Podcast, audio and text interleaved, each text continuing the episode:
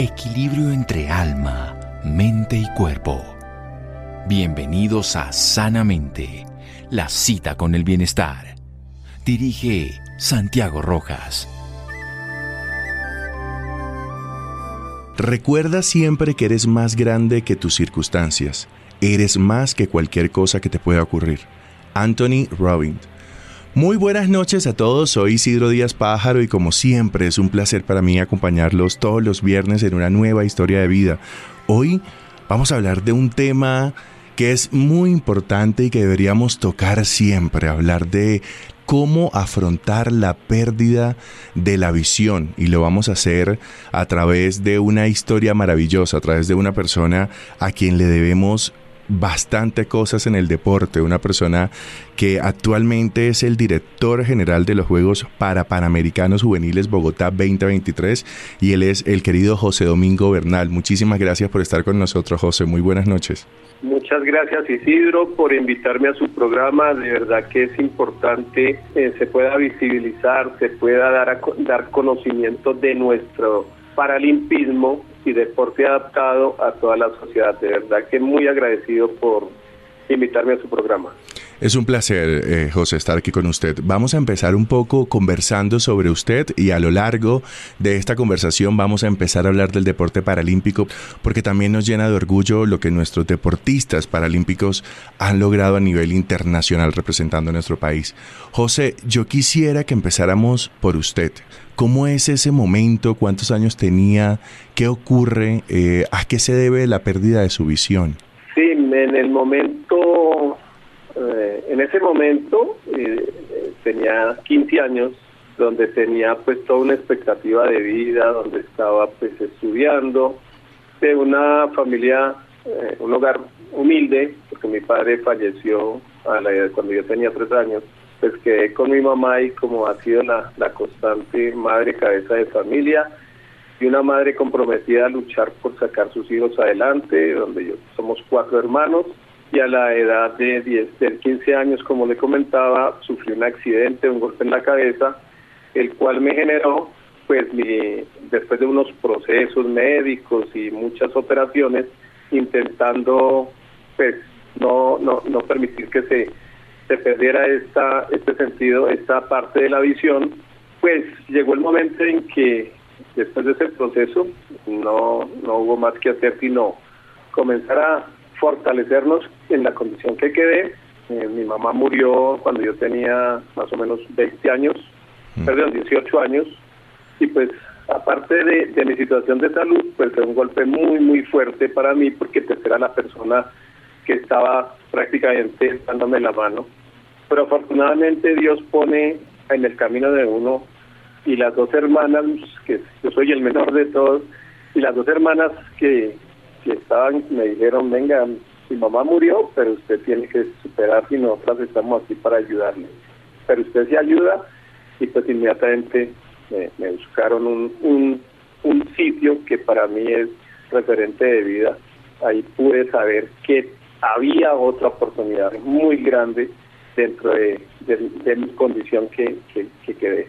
¿Cómo manejar las emociones en ese momento, José? Porque yo me imagino que tener 15 años y perder la visión no debe ser una cosa fácil. Además, usted utilizaba una, una, una palabra y es la expectativa de vida.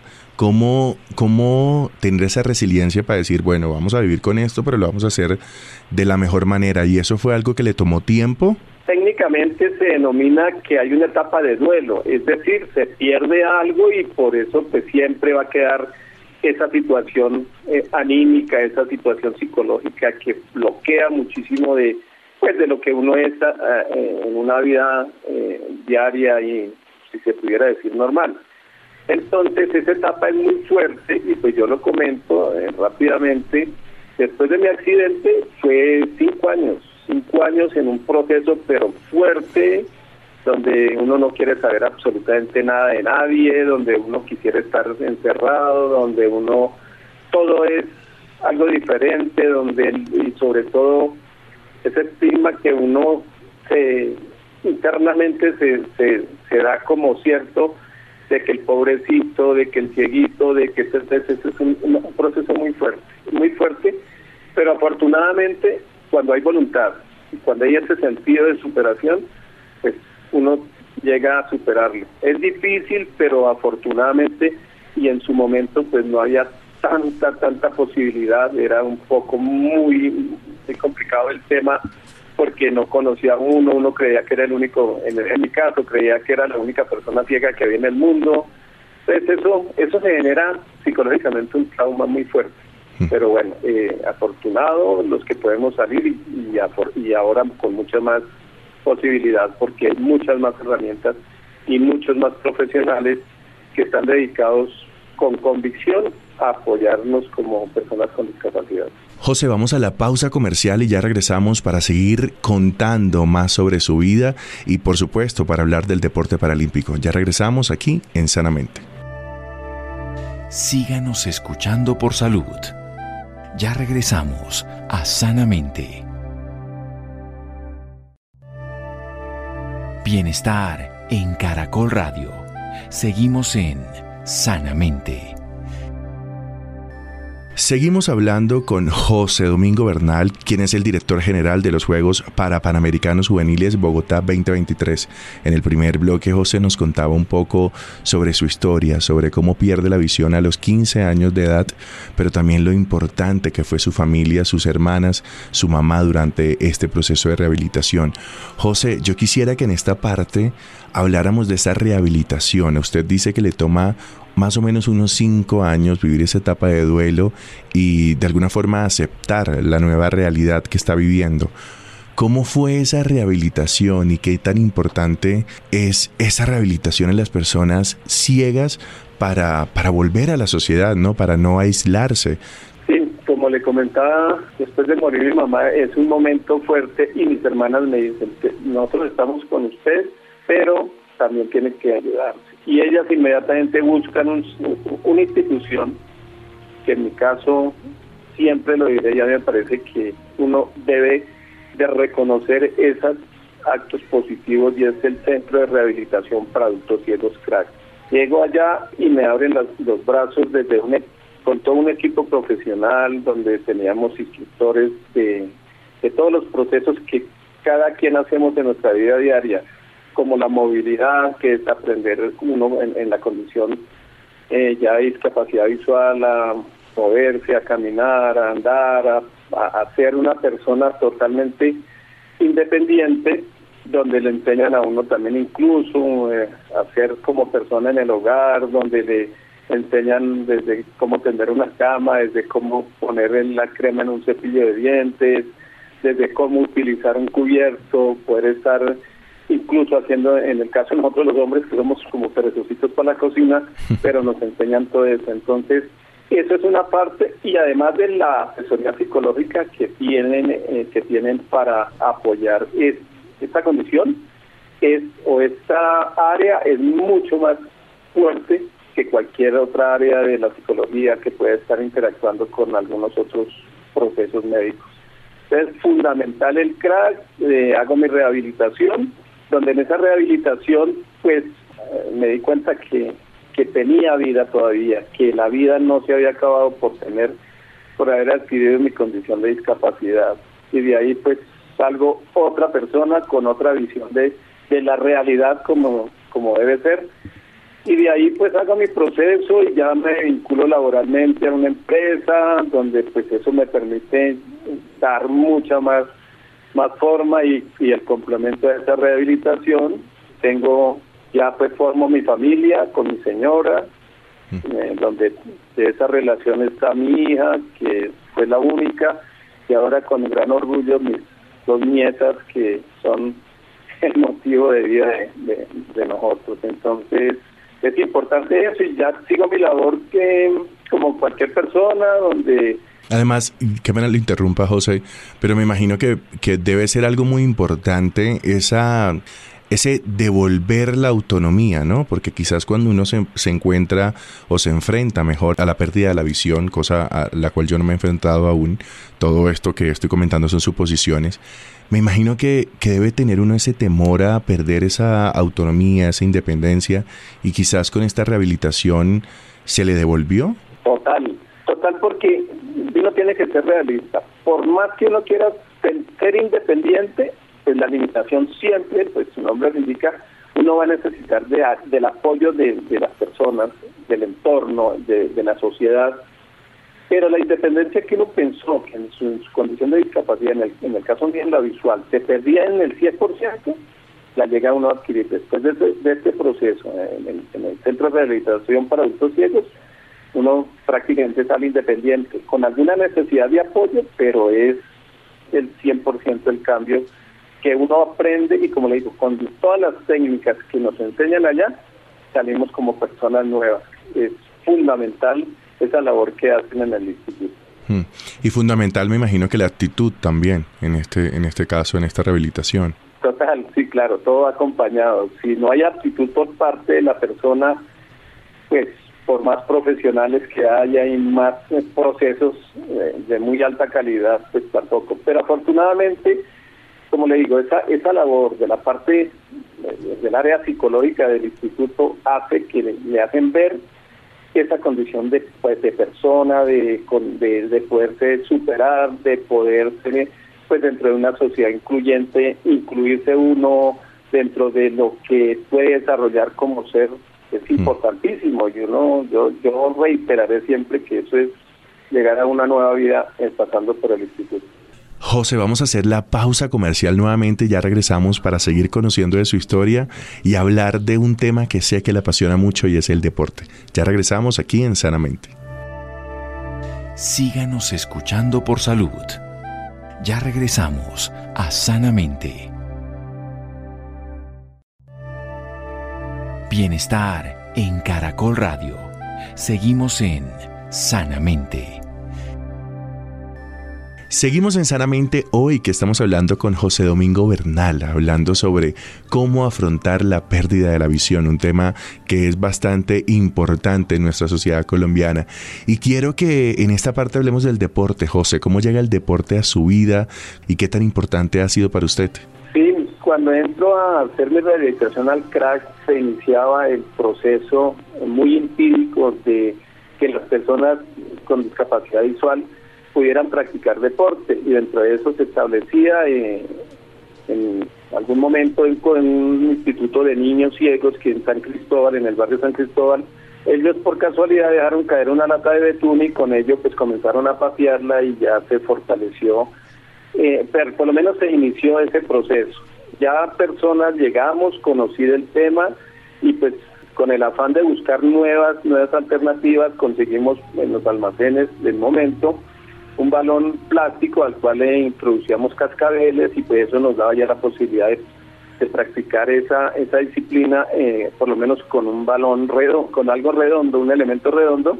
Y eso nos hizo que pues buscáramos más alternativas, pero ahí conocí el deporte y con ese balón plástico en el año eh, 1978 hicimos el primer torneo eh, nacional que fue, fue con un club del Valle de Cauca, un club de Bogotá, un club de Santander y un club de Risaralda. Hicimos el primer evento con ese balón. Y ya pues comenzamos a desarrollar el proceso. Yo seguí como deportista fortaleciéndome con mis compañeros de, Bogotá y con los compañeros de la región y pues ya hubo la oportunidad de participar en el primer evento internacional de fútbol eh, para personas en condición de discapacidad visual en España, donde fue eh, la selección Colombia de baja visión, porque hay que aclarar que nosotros tenemos tres, tres momentos dentro de, nuestra, dentro de nuestra discapacidad visual. Se denomina B1 la persona que no vemos nada y que para ello hay una categoría en cada disciplina deportiva. El B2 que es el que alcanza a ver un poquito, o, por lo menos alcanza a ver un poquito. Y el B3 es el que ve un poquito más que el B2, pero que aún está con, se considera limitado visual, o sea, eh, adquiere la condición de, de discapacidad visual. Entonces, yo como B1, pues comenzamos a proyectar en Colombia el desarrollo y en el año 91 pues tuve la oportunidad de, participar en los primeros Juegos Latinoamericanos desarrollados en Campiña, Brasil. Y allá conocimos de un prototipo de balón que no era el adecuado ni, ni, de seguridad porque tenía unos elementos externos y pues llegamos aquí, hicimos el contacto con una empresa eh, que fabricaba balones y nos, como yo digo, mi término coloquial, nos paladió para buscar un desarrollo de un balón que cumpliera técnicamente todas las especificaciones. Y pues a la, sirvió para que en Colombia ya podamos tener ese balón y pues con reconocimiento internacional. O sea que de alguna forma siempre ha estado como vinculado el deporte en su vida, ¿no? No es, o sea, lleva bastantes años como con este ímpetu deportista. Yo pienso que, que lo que hacen los institutos de rehabilitación como el, el, crack, el deporte es el complemento de esa seguridad que nosotros podemos tener, porque el, el jugar fútbol es adquirir mucha destreza, mucha capacidad de orientación, mucha movilidad y eso hace que nos dé seguridad. Yo seguí siempre en el fútbol, fui selección Colombia durante 18 años, participé en eventos eh, a nivel suramericano, Copas América, tres mundiales, entonces mi vida siempre ha sido ligada al deporte, ya cuando el físico y la edad no nos permitió seguir corriendo detrás del balón, entonces conocí en esas salidas también la, la, disciplina del, del, polo, en este caso eh, ahora llamado bowling, y pues con un grupo de personas en el 2004 pues comencé también a implantar eso y ahorita es el deporte que más participación tiene entre la limitación visual eh, como deporte reconocido ya para, entre los Juegos Paranacionales, para Paranacionales. José, al escucharlo hablar, yo me quedo pensando en que siento que no hay grandes diferencias, digamos, en lo que usted ha hecho profesionalmente a lo que yo estoy haciendo en este momento profesionalmente.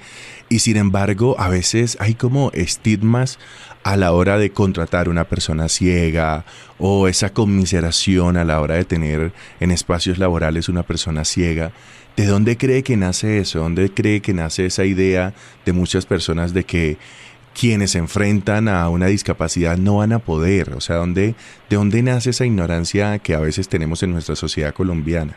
Yo creo que precisamente eso, eh, eh, eh, eso que acabas de decir es la ignorancia, porque cuando, en este caso, la sociedad no conoce de las capacidades de las personas con discapacidad, pues simplemente es ignorar o desconocer algo que es una realidad. ¿Y cuál es la realidad? Que nosotros así tengamos discapacidad, tenemos muchas capacidades para podernos proyectar en cualquier estructura y orden de la vida diaria y de la sociedad.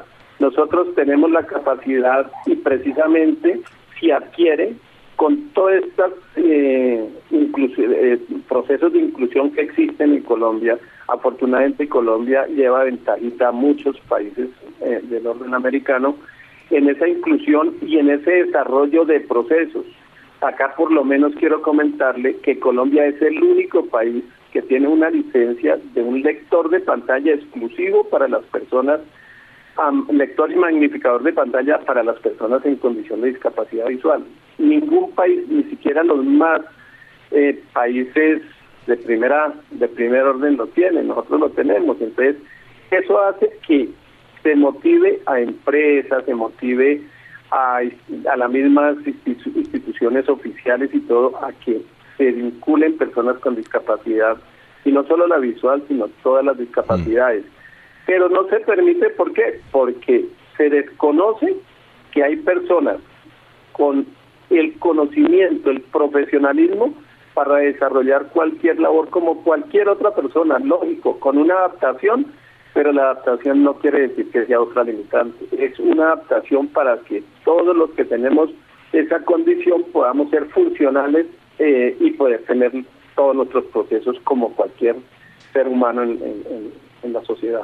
Sigue siendo igual una fuerza laboral desaprovechada de alguna manera, ¿no? Como el no, el no abrir las oportunidades hace que se desaprovechen talentos que podrían estar nutriendo nuestras compañías, nuestras empresas. Total. Total, porque nosotros, eh, digamos, en, la discapacidad, insisto, no solo en la visual, pero pues hablo por la que tengo un poco más de referencia, hay profesionales en todas las áreas con las capacidades, incluso mucho más que cualquier eh, otro profesional, porque aquí hay unos plus que a veces se desconocen y el tener la condición, en este caso la visual, pues va a ser mucha más capacidad de concentración, va a ser mucha más capacidad de sentido de pertenencia, mucha más dedicación a lo que nosotros hacemos.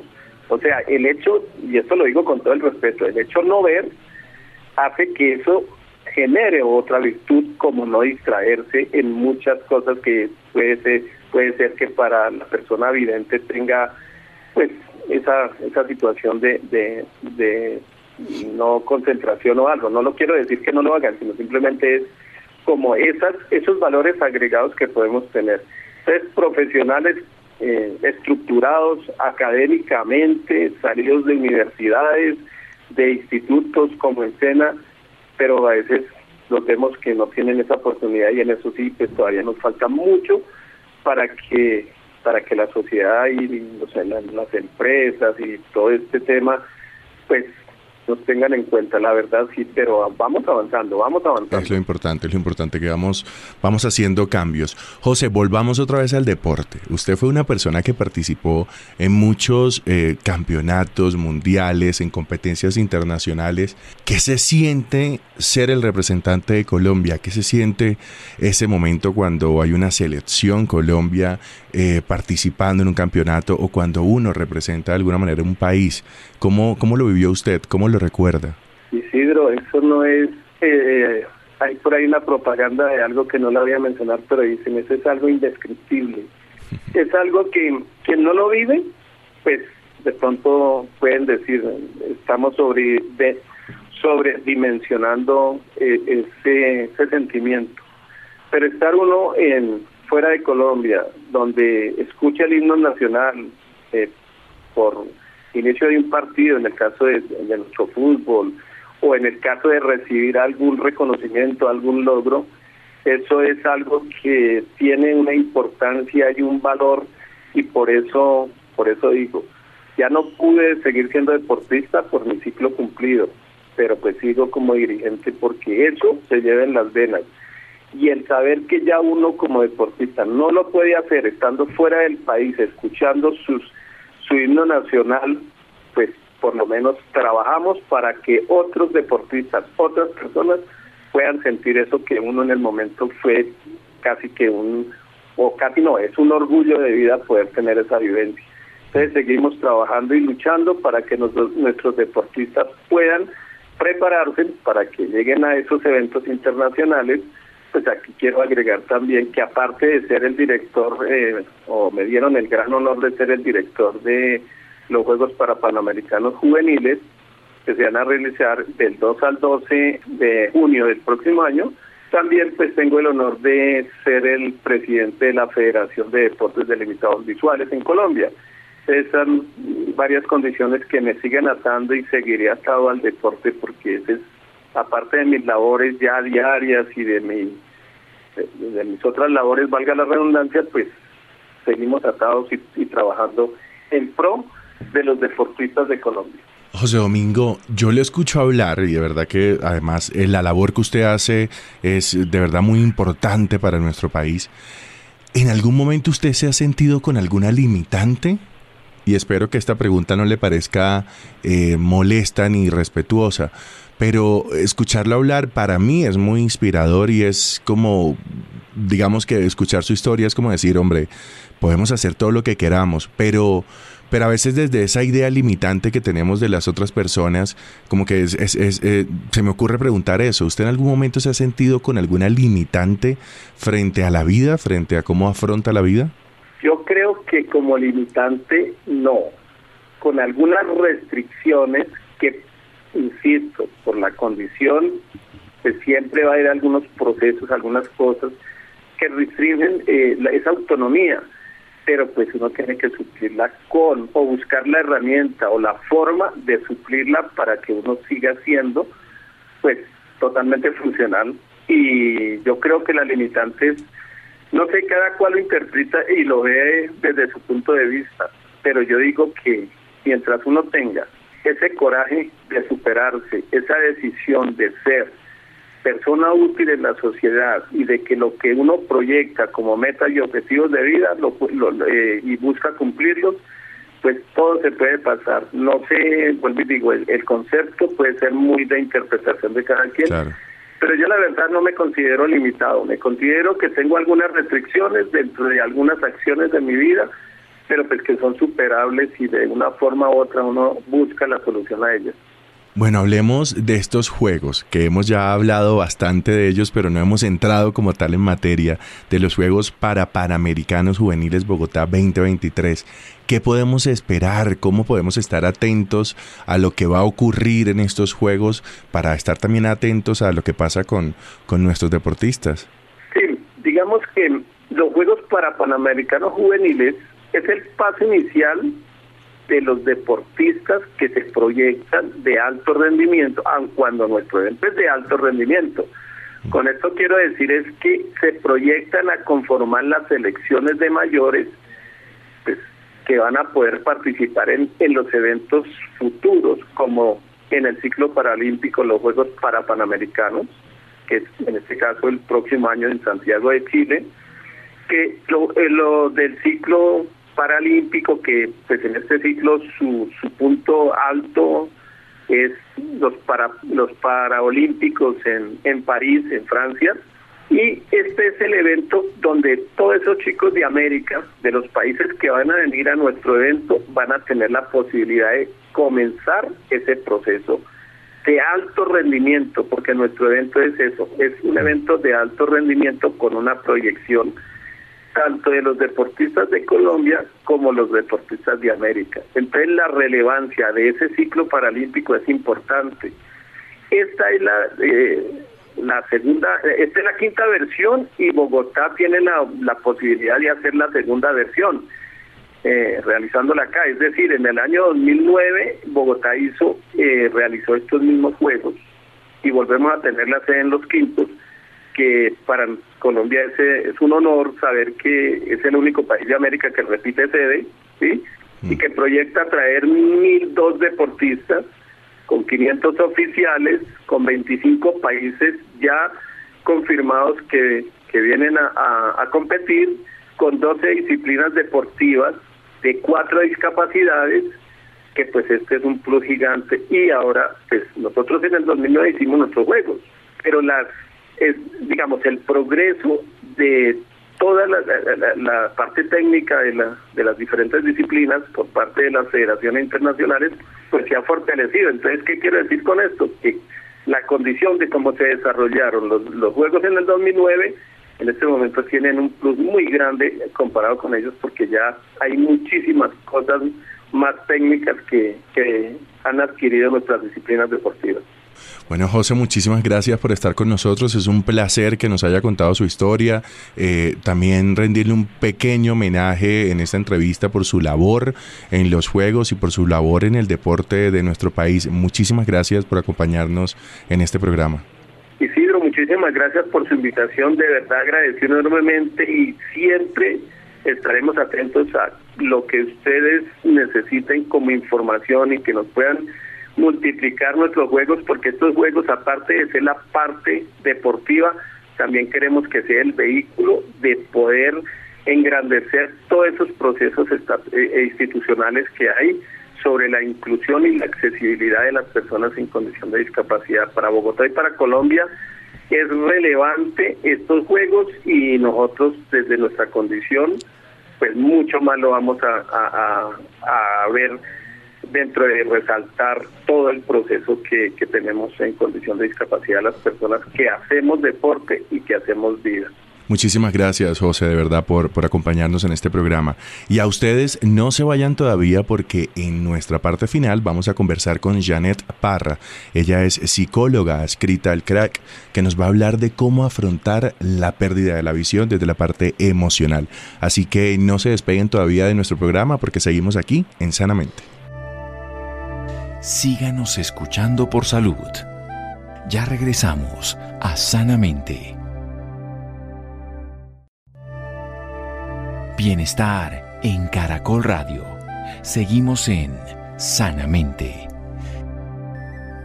Seguimos en Sanamente y después de conversar con José Domingo, después de conocer su historia, el turno ahora es para hablar con Janet Parra. Ella es psicóloga, magíster en neurociencia y salud mental y además lleva más de 26 años trabajando con el crack en procesos de rehabilitación para personas ciegas y de baja visión.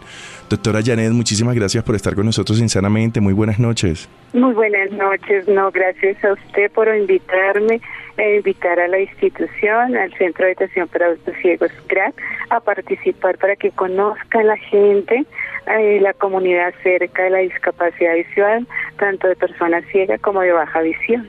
Doctora, para quienes somos vidente y, digamos, pensamos en ese momento en que afrontemos la idea de quedarnos ciegos o de perder la visión de a pocos, como también ha habido casos, ¿Cómo afrontar este proceso? ¿Cómo afrontar la pérdida de la visión desde la parte psicológica, desde la parte emocional? Pues sí, ese es un proceso muy importante de duelo y empieza eh, con el diagnóstico que se le da a la persona de su discapacidad visual. En la persona ciega pues se permanece con la misma condición visual. En la persona de baja visión es importante tener en cuenta que hay un diagnóstico y un pronóstico y los procesos de duelo son cíclicos. Cada vez que hay cambios visuales para desfavorablemente, la persona vuelve a tener un proceso de duelo y es más complejo porque no es ni persona vidente ni persona ciega y la sociedad conoce poco acerca de la persona con baja visión, por lo tanto a veces hay más barreras.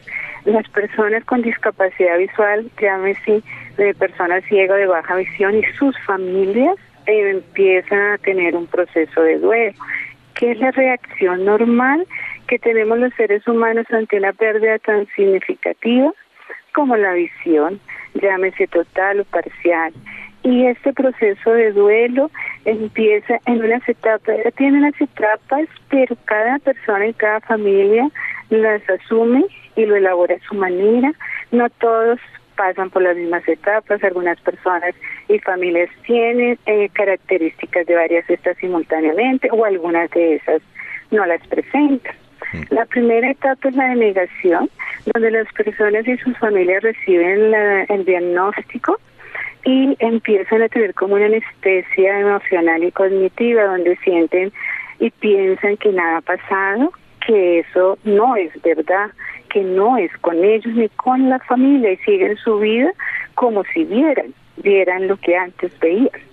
Este, esta etapa se va elaborando, la va asimilando, y a medida que va avanzando pasa la siguiente etapa que es la ira, donde ya es un poco más consciente de reconocer esa discapacidad visual y empieza a sentir enojo, eh, irascibilidad, culpa hacia sí mismo, hacia los profesionales, hacia las personas. se pregunta por qué a mí, porque no es fácil vivir con una discapacidad visual cuando no se ha estado en un proceso emocional terapéutico en psicología y pues de rehabilitación. Y en esta etapa de culpa las personas por esa rabia, ese enojo, esa ira, por lo general tienen la tendencia a tener, y las familias también, a tener relaciones más de roce, de, de conflictos, de diferencias.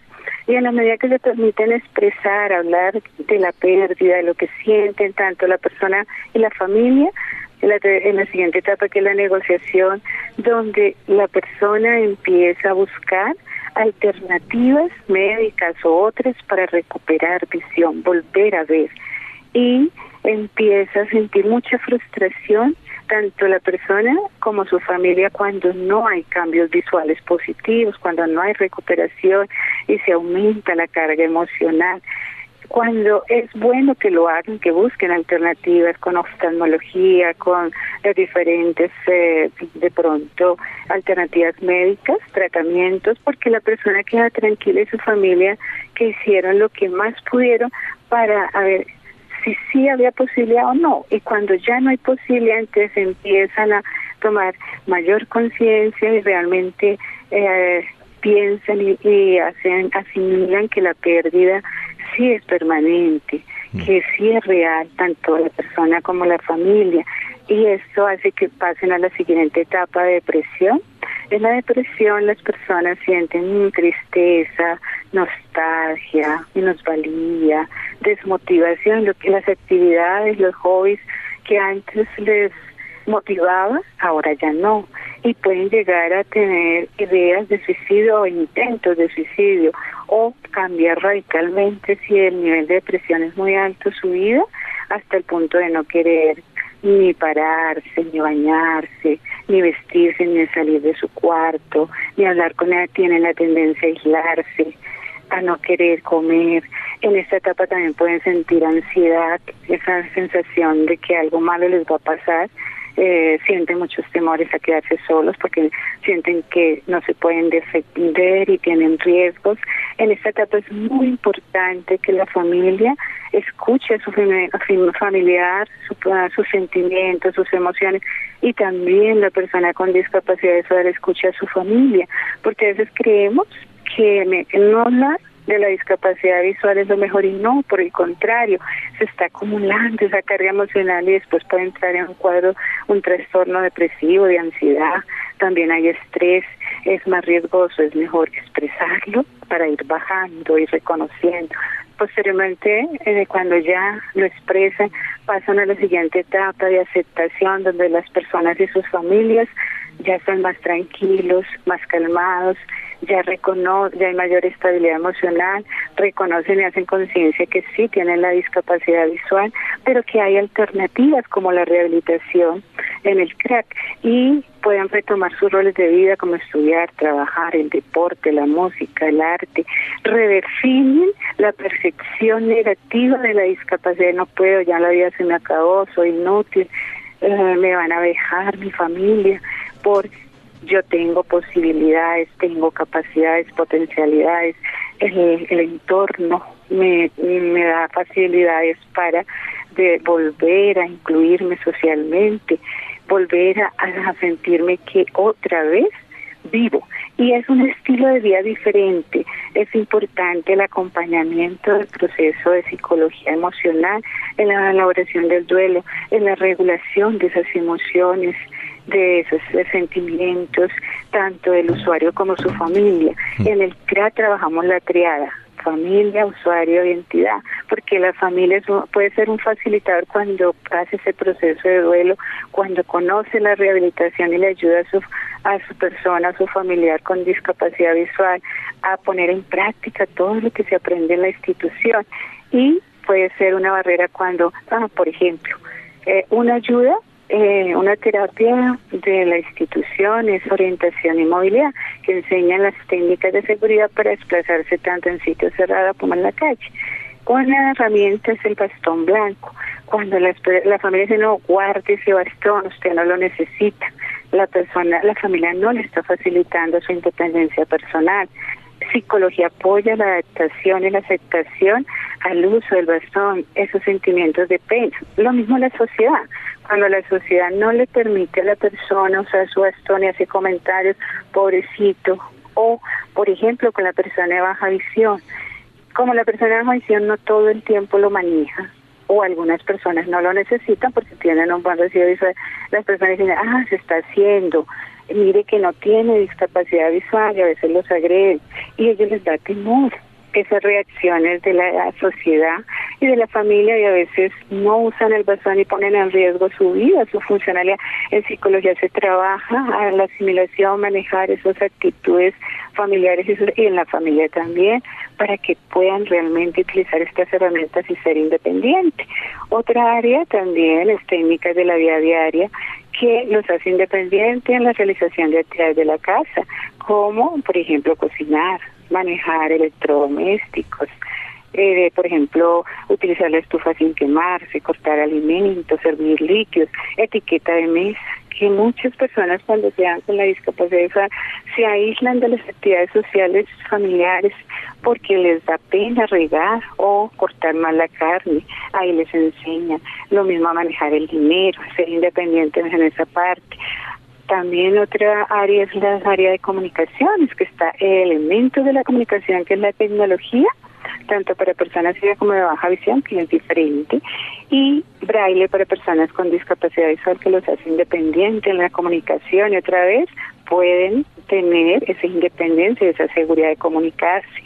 Doctora, realmente es una rehabilitación completa y además es una gran noticia saber que, que hay maneras de volverse independiente, autónomo, que las personas ciegas no están solas, que, que cuentan con el crack. Muchísimas gracias por estar con nosotros en Sanamente. Muchas gracias a ustedes por permitirnos dar a conocer a, la sociedad qué, es la discapacidad visual de personas ciegas y baja visión y que sean un facilitador, ustedes son facilitadores de estos procesos de inclusión social. Muchísimas gracias a la doctora Janet por estar con nosotros en Sanamente y muchísimas gracias a todos nuestros oyentes por acompañarnos una vez más. No olviden que ustedes también nos pueden proponer historias de vida y también nos pueden proponer temas a nuestro correo sanamente.caracol.com.co y si no escucharon este programa completo lo pueden hacer a través de nuestra página www.caracol.com.co. Muchísimas gracias por acompañarnos y nos escuchamos nuevamente aquí el lunes en Sanamente.